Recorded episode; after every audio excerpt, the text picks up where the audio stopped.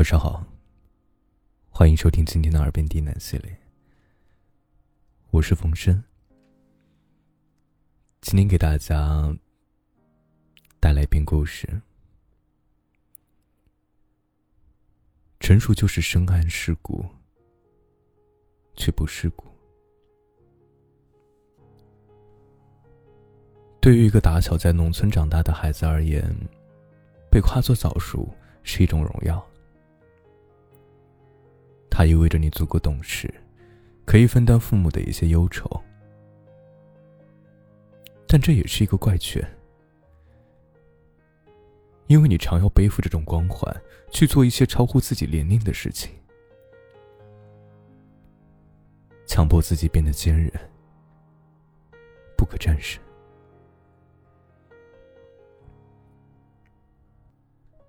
那年我十三岁，刚刚上初中，爸爸妈妈外出打工，家里就扔下我和奶奶两个人。走之前，他们问我：“你和奶奶在家可以吗？”其实我很想说不可以，但最终还是用力的点了点头。学校离家有三公里远，我是走独身，每天披着星光旗，迎着落日回，拾柴担水，和奶奶忙完之后，再打开书包开始学习。这样的日子，我坚持了整整两年。到了初三。由于学习任务加重，父母怕影响我，就不再出去赚钱了。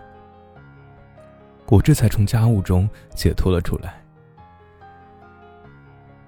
后来读大学时，有一次演讲，我提起了这件事儿。很多同学问我：“那两年前，你是怎么熬过来的？” 我笑了笑，本想说坚持一些信念就可以，但觉得心虚。很多时候，我们选择一条路，不是因为这条路上的风景好，而是只有这条路可以走。十三四岁的年纪，有谁不想玩玩游戏，骑着单车和伙伴满世界的跑呢？受委屈、觉得累的时候，谁不想找个人抱怨一下，被亲情或者友情暖一暖呢？有失就有得。虽然统计上有所缺乏，但也让我的性格和想法比同龄人更成熟。在后来的生活里，我也深深受益于这段经历。大学毕业后，我选择了去大城市打拼。我以为自己经历的已经足够多，吃了那么多苦，就算不能运筹帷幄，也可以游刃有余。尴尬的是啊，刚步入社会，我就与现实撞了个满怀。我所在的单位是一家跨国电子产品制造公司。有着不错的前景，所以我也是异常努力。我们团队有十三个人，组长叫大生，三十多岁的样子，在公司干了七八年，人看上去还不错，说话都是客客气气的。我想，既然这样。就放开手脚去干吧。然而江湖险恶，半年以后，大圣用一个非常巧妙的手段，把我所有的业绩占为己有，因此得到了高层的嘉赏。我去找他理论，他笑着说：“不要大惊小怪，我也是这么熬过来的。”走。请你吃饭。我爸跟我说：“吃亏是福，新人难混。”所以我就忍了。接下来我继续努力，可是年终评估的时候，一个业绩平平和我同一年进公司的同事，却升职为组长，变成了我的上司。我是整个部门业绩最好的，从不迟到，一直晚退，周末都在加班，客户好评如潮，却偏偏不得中用。这倒也罢了。一个整日得过且过的人，却升了职。一怒之下，我离开了这家公司。小时候我独立生活，以为那就是成熟。大学时独当一面，以为世界也不过如此。现在看来，都有些幼稚。每个环境都有自己独特的规则，能在社会上找到自己的位置，是走向成熟的必要一步。工作后第二年，我恋爱了，情投意合。父母听说后特别高兴，四处筹钱，打算让我在城市里安个家。他们不图别的。一家人平平安安，就是最大的幸福了。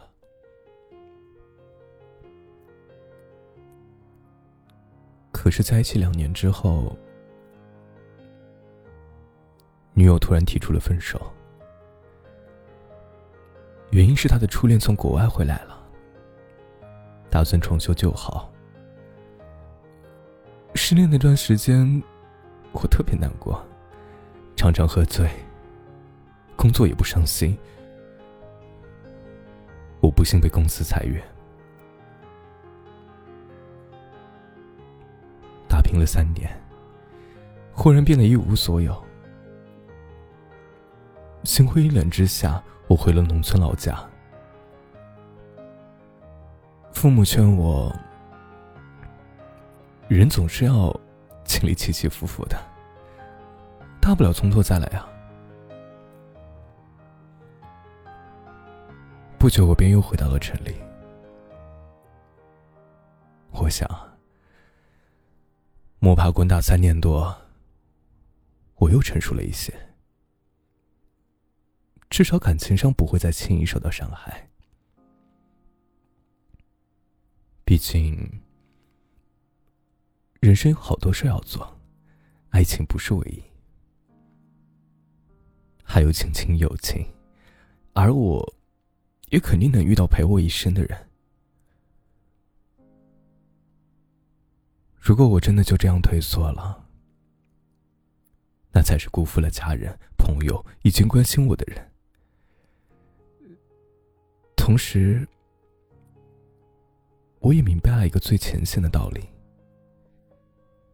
好钢必然要用烈火淬炼。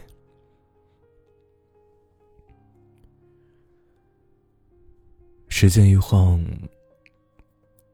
走向社会五年多了，经历了很多，也学到了很多。很多人说我没有了年少时的锐气，变得温和圆润了。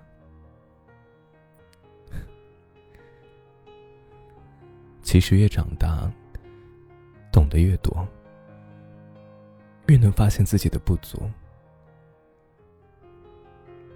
不是我变了，而是我学会了该怎样和这个世界相处。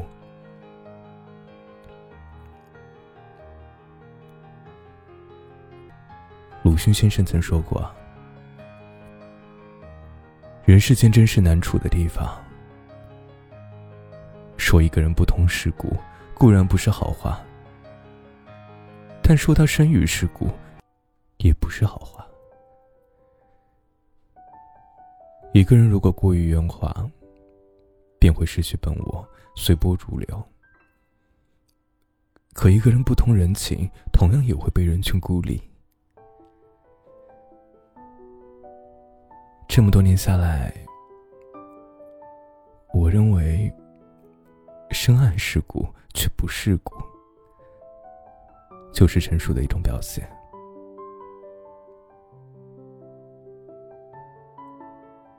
不难发现，一个真正成熟的人，他会很有涵养。不是他没有脾气，而是他更懂道理，更懂得怎样与人沟通。毕竟不是谁的声音大，谁就是对的。我的老师曾经这样告诉过我：要想做成一件事情，得首先敢于承认自己错了；要想拥有一些东西，必然得学会放弃。真正的成熟，是年龄无法界定的。无论什么时候，你都应该有一种平和的心态，少一点计较，多一点包容。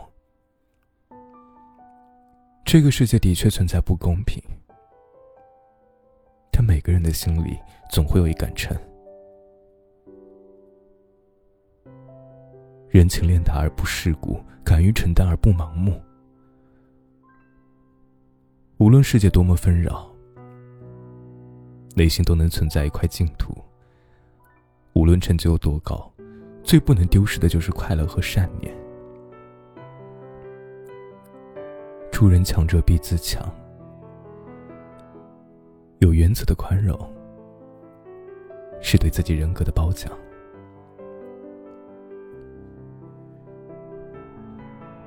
成熟不仅仅是一种责任。